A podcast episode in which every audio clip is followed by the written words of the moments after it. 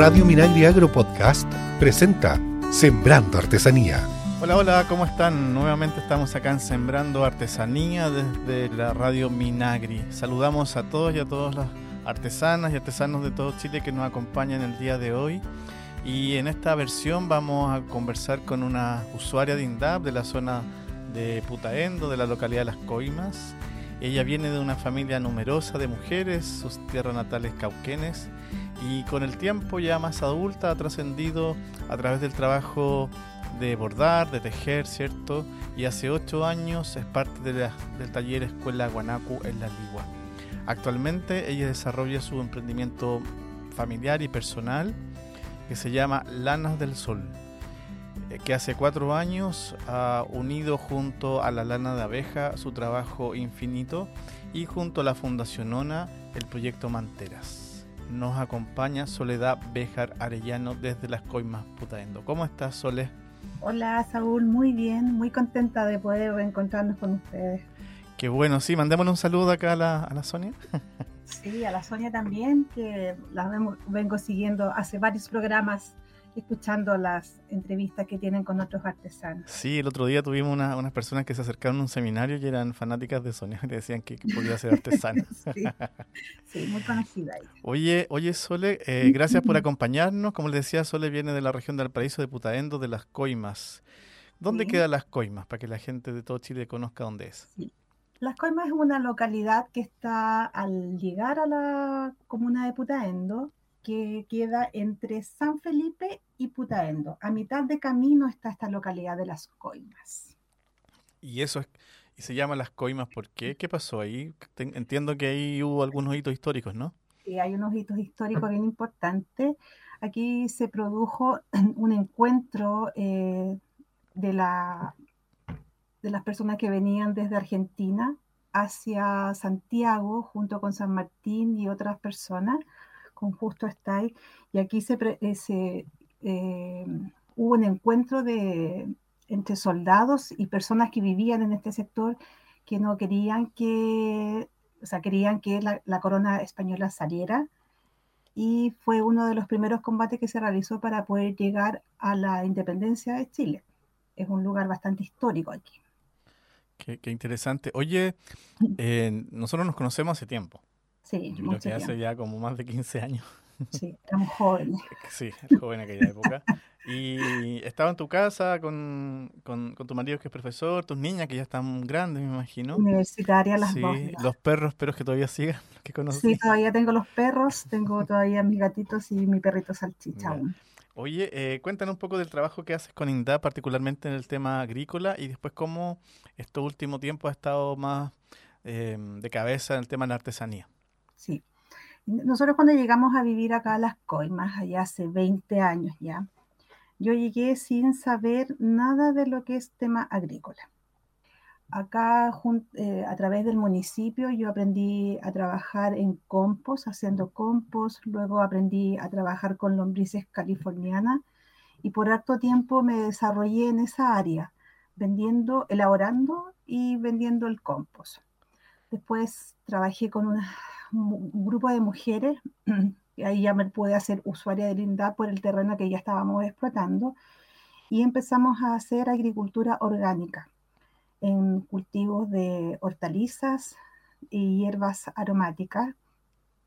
Nosotros tuvimos el honor de ser el primer grupo de mujeres en la región de, de autogestión y de poder certificar nuestra producción en forma orgánica. Desde ahí, después fuimos ampliando la producción, eh, tuvimos eh, crianza de gallinas, muchas gallinas, muchas gallinas y codornices. Teníamos la venta de los huevos de ambas aves y paralelamente teníamos la, la producción de los compost, las hortalizas y las hierbas aromáticas. Y con las hierbas eh, desarrollamos un producto de sal de mar con hierbas, eh, que la, también pudimos eh, certificarlos en forma orgánica. Y poco a poco, em, con el tema de la sequía, porque nosotros tuvimos muchísimos, hace unos años atrás tuvimos muchos, muchos problemas con la sequía, eh, que no pudimos seguir eh, cultivando las hortalizas porque el agua llegaba más o menos cada 15, 20 días. Nosotros teníamos, tenemos aún un acumulador de agua que nos permitió por un tiempo poder regar y mantener eh, todos esos cultivos, pero llegó un minuto en que no teníamos ni siquiera agua para poder tomar. Entonces, eh, rápidamente la vida sigue, hay costos de la vida que uno tiene que mantener, así que rápidamente tuve que empezar a reinventarme. Y siempre desde chica yo he tejido. Mi mamá nos enseñó a tejer a mis hermanas y a mí desde que éramos muy chicas. Y siendo ya adulta, bien grande, ¿eh? Eh, yo conocía a unas amigas que vivían en La Ligua y ellas me invitaron a conocer esta escuela taller, que es Guanago. Eh, postulé, quedé, desarrollé mis clases durante un año. Ahí nos enseñaron el, el proceso completo del trabajo de la lana, desde la esquila hasta la hebra fuimos a varias veces a, a, ver primero cómo se hacía la esquila y después nosotros participábamos de esa esquila. Seleccionar, limpiar, lavar, cardar y todo el proceso que sigue en adelante, hilar, teñir, tejer y vender. Y esa parte del campo que nosotros tuvimos mucho tiempo, eh, tuve que abandonar, abandonarla de una cierta forma porque no podíamos eh, cultivar, porque no había agua. Así que esta parte de la artesanía se empezó a, a, transformar en mi actividad principal, que hasta el día de hoy la sigo desarrollando. Qué, qué interesante mm, esta más que conversión de complemento, ¿cierto?, entre la artesanía y el mundo agrícola, que imagino que todavía algo subsiste, ¿cierto? Y todavía tenemos frutales, tenemos nuestra huerta de todos los veranos y, y podemos, bueno, lo que se consume para la casa y lo demás antes lo vendíamos, pero ahora yo lo comparto con mis vecinos. Eso también me ha generado otros vínculos de otra forma con mis vecinos también. Sí, qué, qué interesante. Oye, mm, eh, Sole, em, hablando ya de artesanía, ¿cuáles son, en qué estás ahora respecto al, oficio? Yo te he visto en algunas ferias que se hacen ahí en Putaendo, con una zona típica, ¿cierto? Una zona patrimonial, eh, con unos corredores hermosos de casas, ¿cierto? Fachadas continuas, tejuela, adobe, ¿cierto? Sí. Una iglesia increíble, un parque de carretas también en el interior, etcétera. Exacto. Eh, yo te he visto en varias ferias ahí con, eh, con, tu, proyecto. Cuéntanos un poquito de él, cómo te inspiraste, cómo ya estás de a poco definiendo una marca, ¿cierto? Y qué productos ofreces. Sí.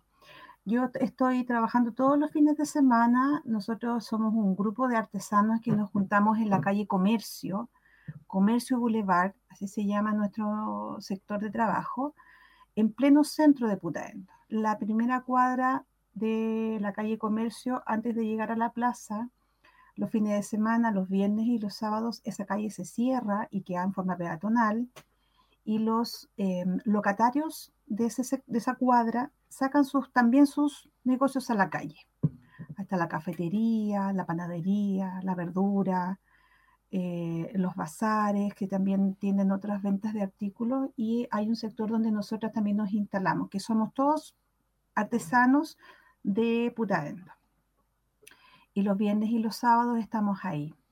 Ya llevamos varios años, ya pasamos la pandemia de por medio también trabajando juntos, eh, bien distanciados porque la, la, la situación lo meritaba así, pero siempre hemos seguido trabajando y avanzando.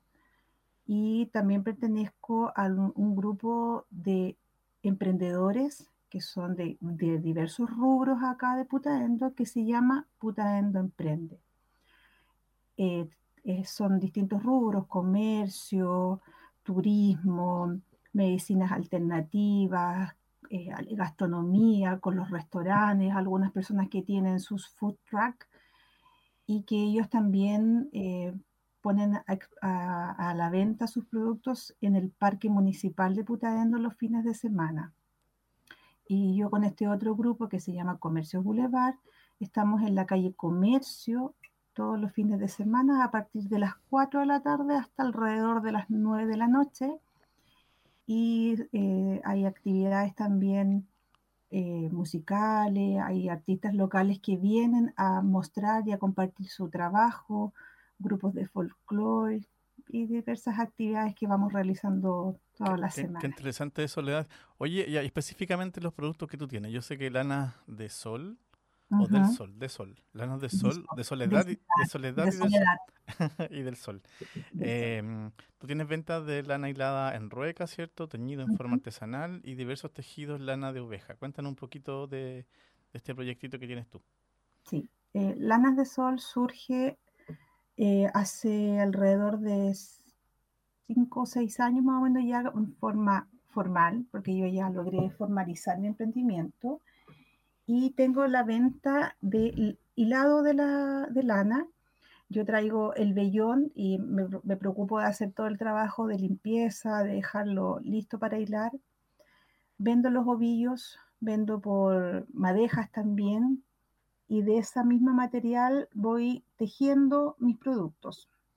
Los productos tradicionales, gorros, bufandas, pantuflas, cuellos, eh, en diversos colores, grosores, chalecas, cojines.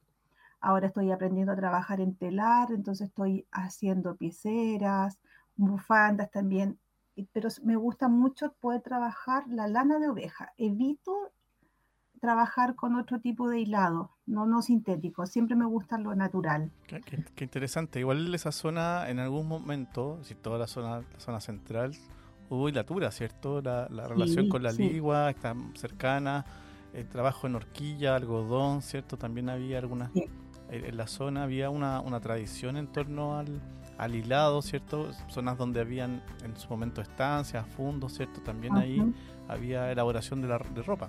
Sí, elaboración de ropa, mucha. Aquí se tejía mucho la mantelería, era muy tradicional el tejido de manteles, cortinas, todo lo que era tejido a crochet se ha perdido un poco eh, esa tradición porque ya las abuelitas ya muchas de ellas no están, pero hay hijas y algunas nietas que aún mantienen ese tejido que uno puede mandar a hacer un mantel, un, cubrecama, no sé, diversas. Pero eso es principalmente con. borde de las cojines, de las sábanas. Eso es crochet principalmente. Principalmente en crochet. El crochet en hilo, en hilo de algodón. Claro. Lo más seguro. Eh, también acá en nuestra zona tenemos nuestra artesana, que es la señora María Isabel Allende, que ella tiene en su campo aún el tejido de horquilla en algodón, algodón que ella cultiva en su casa. Una historia, una experiencia de vida. Cuéntanos, Sembrando Artesanía. Estamos nuevamente aquí Sembrando Artesanía con Soledad Arellano del sector de las coimas de Putaendo usura de INDAP artesana, preferentemente textil. Y nada, pues yo creo que la Sonia te, habría preguntado un par de cosas. como habíamos titulado este, este espacio como Panamericanos de la Artesanía, me gustaría que nos comentaras cómo fue tu experiencia en estar en el pabellón cultural o de la cultura del Ministerio de las Culturas, el Arte y Patrimonio en el parque, se llama Parque Nacional Julio Martínez, el Estadio Nacional, durante unos 8 o 9 días. Cuéntanos cómo fue esa invitación, cómo llegaste ahí, cuéntanos todo. Si fue FIU, queremos saber si fue FIU, esa es la otra pregunta que hacer. Sí, sí nos encontramos por ahí en unos rinconcitos con él. Cuéntanos. bueno, yo estuve eh, dentro del pabellón cultural, estuvimos una semana trabajando y exponiendo nuestros productos junto con eh, mujeres tejedoras de la Ligua y de Santo Domingo. Somos eh, mujeres de tres áreas de la región de Valparaíso, en las cuales juntas formamos la agrupación Manteras. Nosotros trabajamos con la Fundación ONA, quien ellas se han encargado por cuatro años de poder capacitarnos en telar con la técnica en mapuche, donde nosotros hemos tejido paños de distintas dimensiones que luego han sido transformadas en carteras, bolsos, billeteras, llaveros y también eh, con aplicaciones en cuero. Y también tejemos eh, ponchos, ruanas y mantas de guaso. Y esos son los productos que nosotros llevamos a exponer al pabellón cultural en la Semana de los Panamericanos. Qué, interesante. Yo estuve mm, un domingo, que es cuando fue conmemorado, celebrado el Día de la Artesana y el Artesano. sí, que estuvo la subsecretaria. la subsecretaria también. Y mm, nada, bien, aproximadamente unos 40 están por ahí más o menos, y estaba muy interesante porque también había cineteca, había literatura, yo creo que habían algunas activaciones que se hacían, ah, talleres, ¿cierto?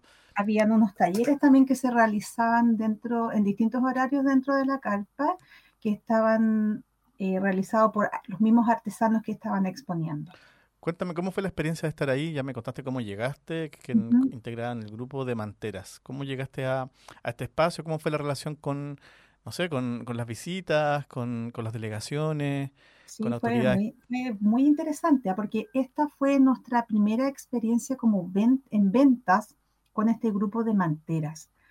Es un grupo, un público bien distinto al que nosotros nos habíamos, que muchas de nosotros habíamos tenido, porque estábamos mayoritariamente hablando de deportistas extranjeros que tienen una visión bien diferente de la valorización del trabajo manual.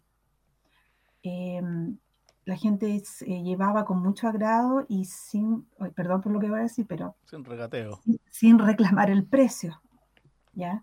Entonces la valorización que ellos tenían hacia nuestros productos, de todos los artesanos que estaban ahí, era eh, muy importante, porque además que ellos hacían, por ejemplo, nosotros estuvimos mucho conversando con unos deportistas que eran de Colombia y de Perú sobre el tejido, entonces hacíamos la comparación de la técnica mapuche, que es la que nosotros estábamos manejando, con los países que ellos representaban y cuáles eran los puntos en común que nosotros podíamos encontrar en la artesanía.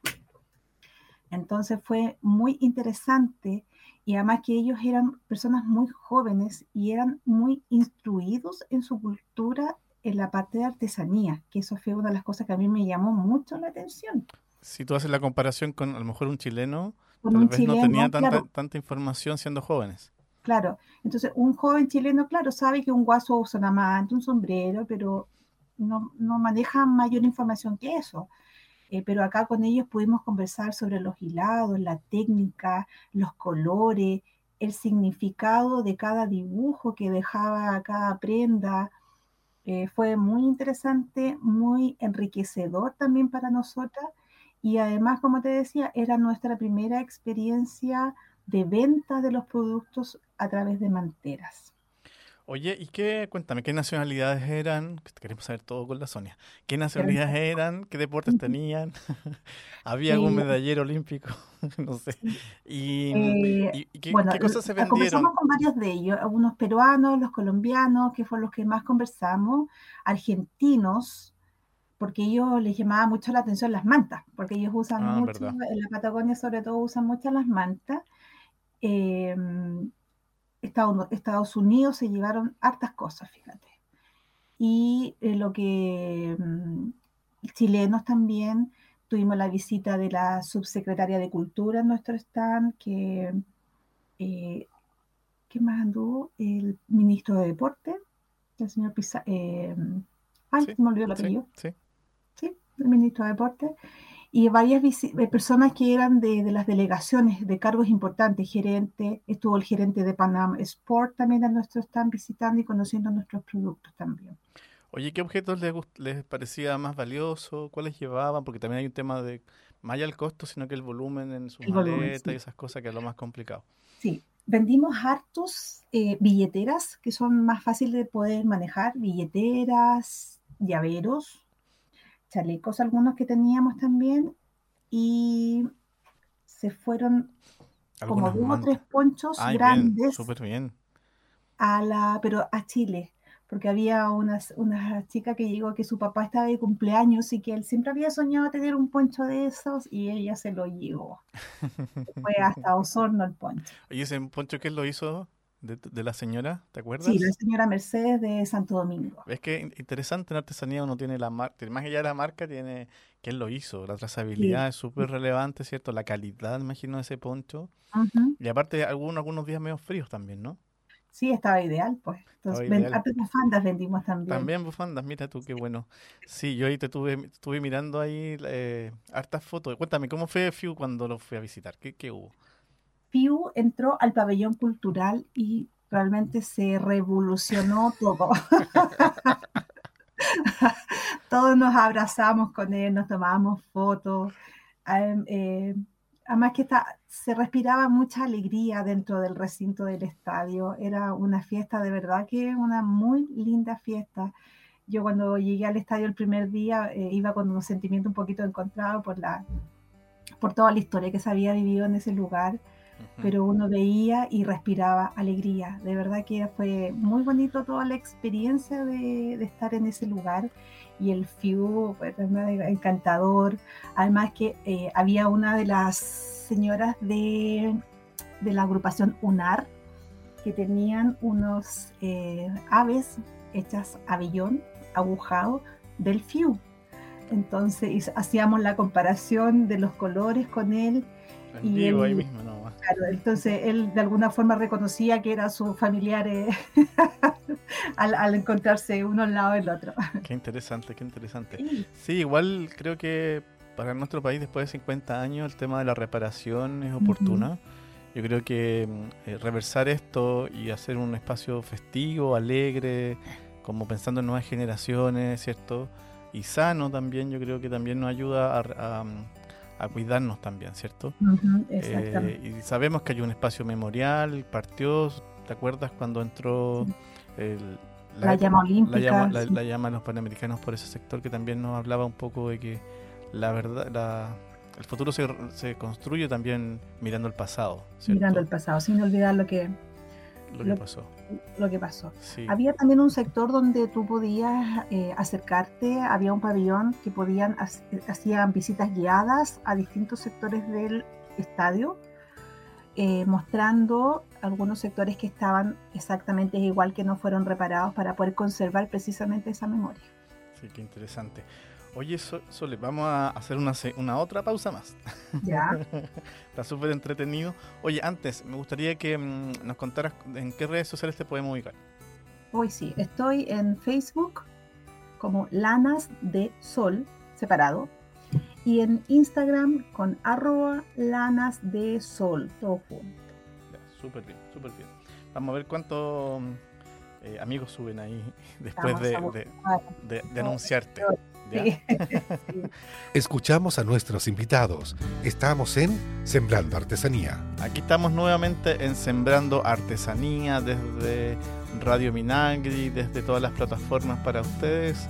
Estamos, estamos conversando con una de las personas que vio a Fiu, que estuvo al lado de que lo abrazó, que jugueteó, que le mostró otros Fiu más pequeñitos. Hasta bailamos, porque ¿Hasta bailaron? tenía, sí, porque tenía, es que no es que estuvo muy entretenido eso, porque él llegó así como acercándose al pabellón, porque venía junto con la subsecretaria. Entonces, claro, eh, todos nos acercamos a saludarnos, porque todos nos queríamos tomar foto con él, pues evidente.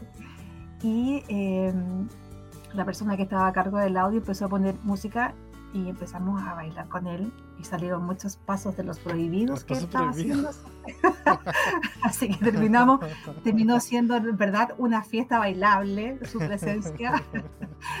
Fue muy bonito, muy, muy entretenido. Además que eh, la persona que le da vida a este corpóreo era muy entretenido, bailaba muy bien. Sí, yo creo que deben haber no sé si hay un few, un solo uno, pero yo creo que como que deben rotar las personas porque pobrecito todo el día de pie y haciendo, figuras haciendo figuras. Los chiquillos le lo abrazaban y le preguntaban, eh, supongo que no tienes frío, ¿cierto? Y él hacía con su alita que no.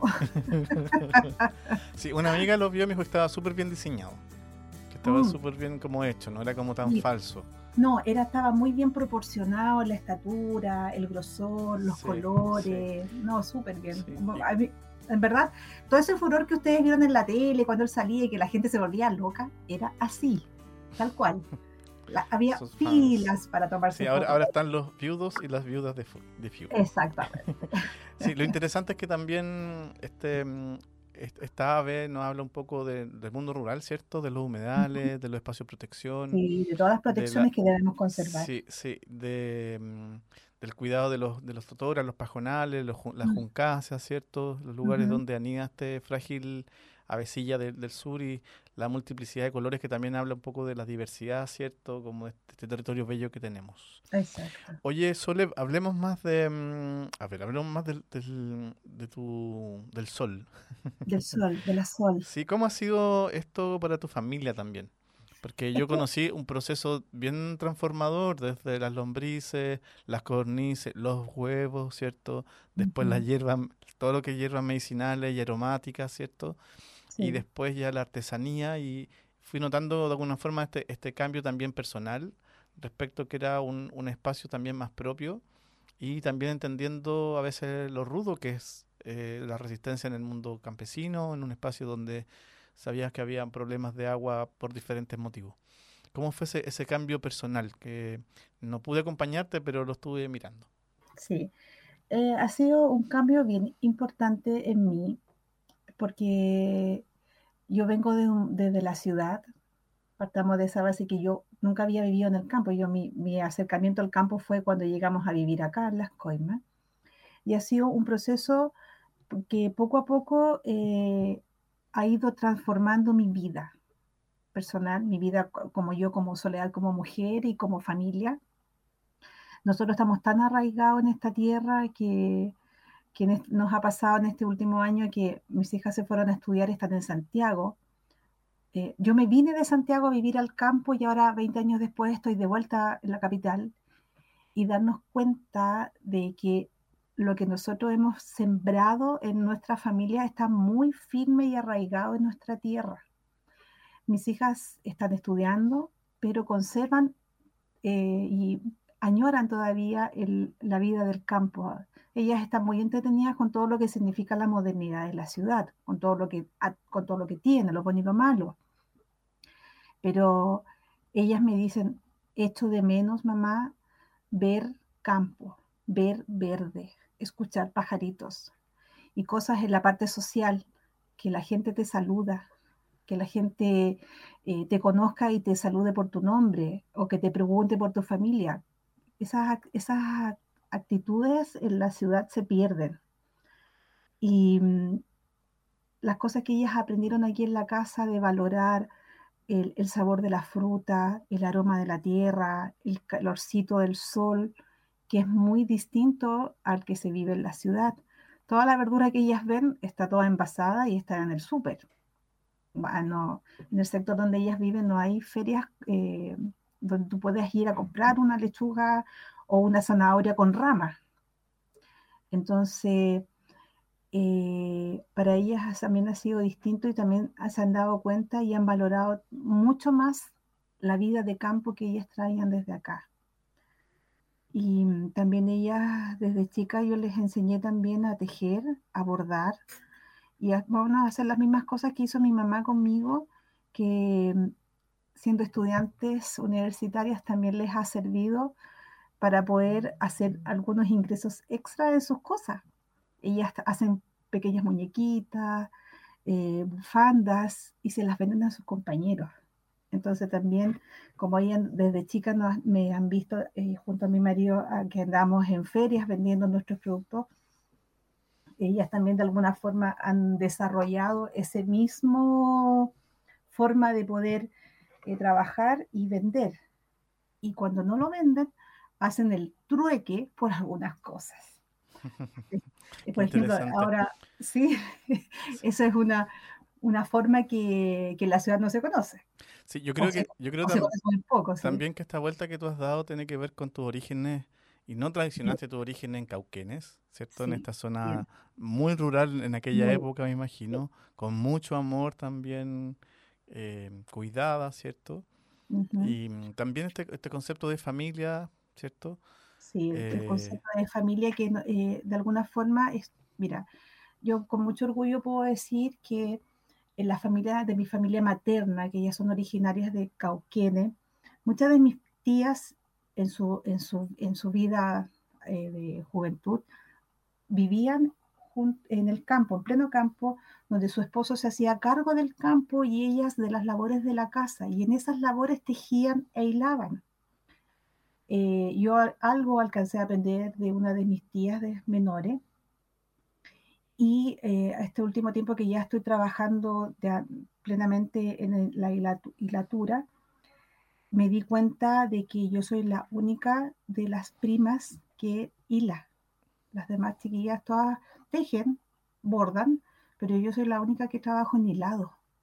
Entonces, me, me preocupaba de que mis hijas también enseñarles para que esta tradición de familia materna no se pierda, porque es muy bonito además de poder conservar y cuidar, porque esto es parte del patrimonio familiar que yo tengo. Es un patrimonio intangible que eh, no todas las familias lo tienen. Qué interesante, y además escucharte que eres de acá de la zona central, donde muchas veces, en algunos casos, la cercanía a, la agroindustria, la cercanía al comercio, eh, hace que muchas mujeres hayan cambiado el foco, ¿cierto? Que, es una, opción, no hay problema en eso, pero en el caso tuyo hay una cierta también como resistencia a continuar en ese lugar, esos árboles ya crecieron, ¿cierto? Y hay poco de sombra, ya es más amigable ese lugar, independiente de que haya menos agua. Eh, así que, no, feliz de, escucharte como siempre, Soledad, el tiempo, como dice eh, la Sonia, es impecable, así que tenemos que ir cerrando ya esta entrevista contigo.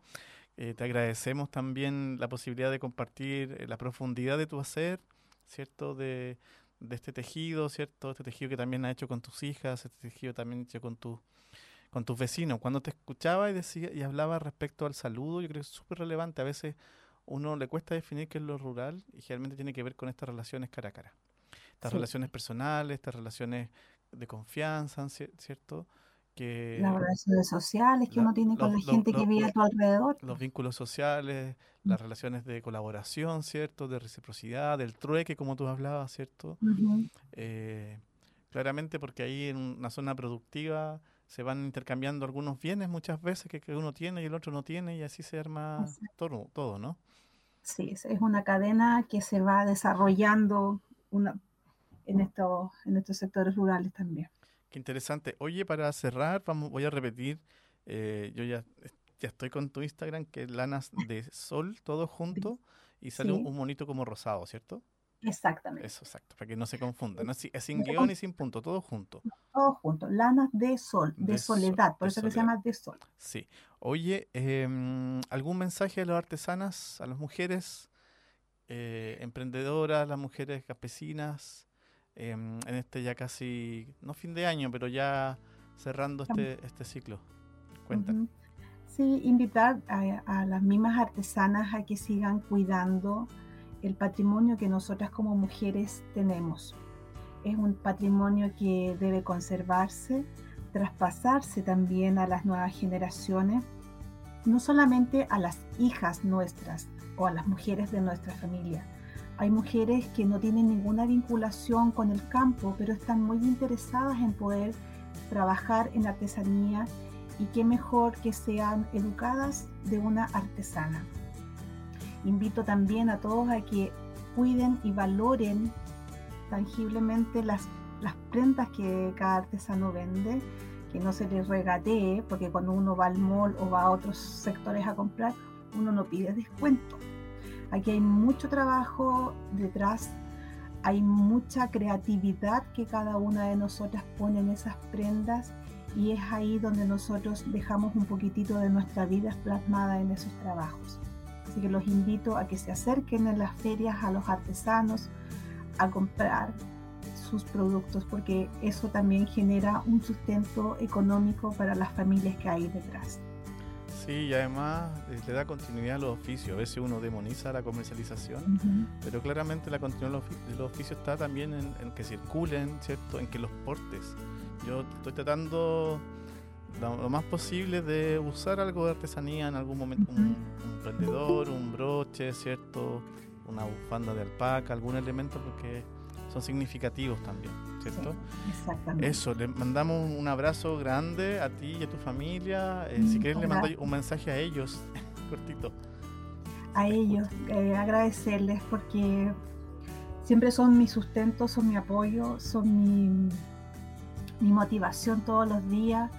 eh, Daniel y mis hijas, Florencia y, Matilde, son las que siempre valoran mucho el esfuerzo que yo hago para todas las cosas que yo realizo en el campo y en mis tejidos.